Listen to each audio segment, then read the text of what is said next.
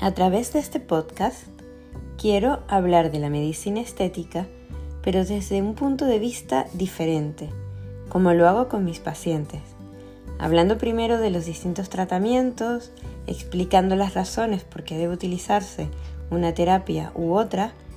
de cuál es la base científica de esos tratamientos, de cuáles son los resultados esperables,